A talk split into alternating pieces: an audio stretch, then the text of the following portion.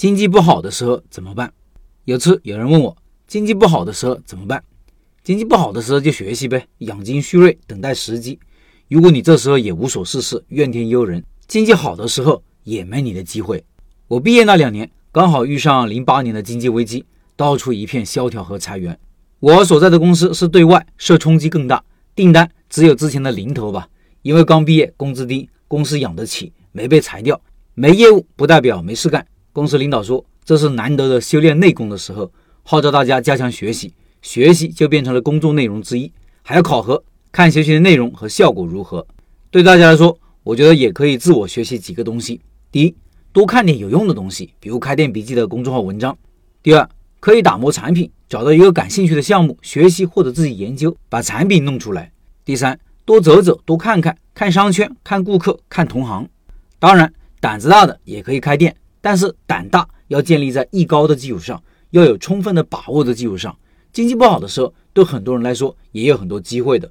我之前说过，一个粉店开了两三个月，生意很好，老板两口子现在正在准备选址开分店。我们社群也是一个学习的地方。今天分享社群里一位老板平日里的思考，他是分享一个案例，这种案例学习是最好的学习方式。他说：“我第一眼看到这个店的时候，第一感觉是真亮啊，这个门头太亮了，站在马路对面会不自觉地往这个地方看。”从三个角度来分析这个店：选址、产品、宣传。第一，选址，选址很好，在四个大型社区的中间，附近五百米就是地铁站，它的位置刚好位于十字路口，是两个小区回家的必经之路。附近也有它的目标顾客：年轻白领、年轻家庭。第二，产品，因为是零食店，我昨天下午特意逛了一下，感觉和别的零食店没有太大的区别，但是有一点就是价格很便宜，而且它的货品陈列专门突出了这一点。可以看一下饮料货架的图片，进门就能看到的位置，也就是说，顾客进店以后看到饮料比市面上都要便宜。我平时比较爱喝康师傅的冰糖雪梨，这个我买过最便宜的是三块，但是他店里只要两块四。第三，宣传，宣传做得很好。首先，门头曝光是这一排中最亮的，也是这个门头吸引了我。其次是开业活动，活动一全场八八折，活动二集赞五十八个送大瓶的爆米花，活动三每月八号会员日。固定八八折。首先，先说这个选址，这个位置确实有很多他的目标顾客，但不算传统意义上的好位置。之前分享过一篇楼下新开的麻辣烫的故事，他的店也在这个位置，门口是停车位，门头展示位很好，但是店铺展示效果很差，有障碍物。从图片上也能看到停了很多车，但他通过门头展示，地上铺的大面积的海报，成功的让附近人知道了这个店，尤其是这个亮到刺眼的门头。真的是让我更加深刻的认识到门头的重要性。我站在马路对面，不自觉的看过去，怎么会这么亮呢？所以感觉老板挺厉害的。通过他的店铺设计，能够感觉到这个老板前期应该意识到这个店铺的不足，也就是门口的障碍物和遮挡。但是他有应对的手段，那就是充分利用好门头的展示效果，从而弱化了店铺的劣势。第二，产品上这一点我没什么要说的，店里产品的摆放很整齐，品类也不少。但是因为和别的零食店没什么太大区别，所以看不出什么特别的。第三，宣传货品的展示很有小心机，饮料放在进门就能看到的位置，一看就感觉好便宜啊！平时我喝的康师傅最低是三块钱一瓶，他只要两块四，进门就把店里最大的亮点告诉你。开业日期选得好，选的是周六，人气最高的时候。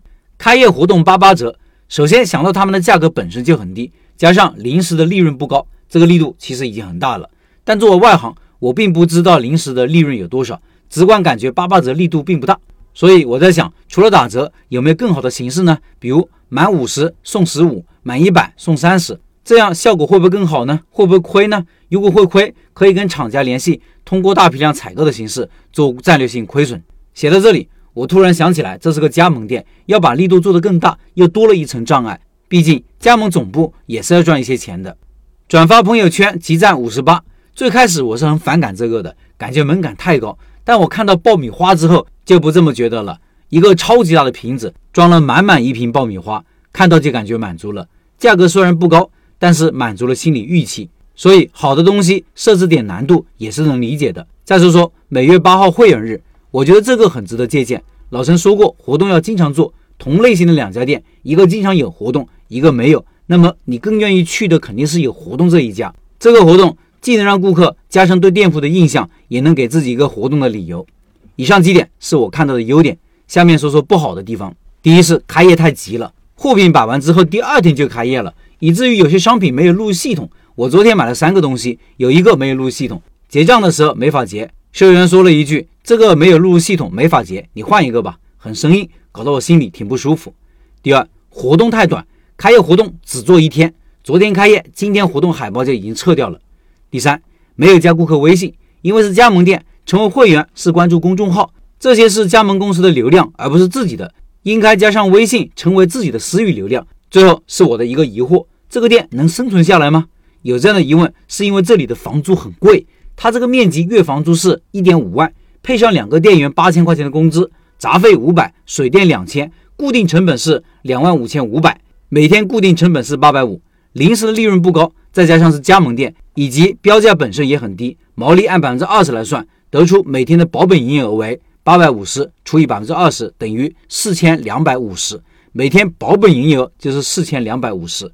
这个店位置虽然好，但是零食这个品类本身受线上冲击比较厉害，其他人我不知道，但是我和我对象以及我妹，我们买零食基本上都是通过网络直播间和淘宝，很少会想到专门去线下的零食店逛。最后。八月份的拜师学艺项目是东北饺子，正在报名中。感兴趣老板可以扫描音频下方的二维码领取介绍资料，找个靠谱师傅，开店少走弯路。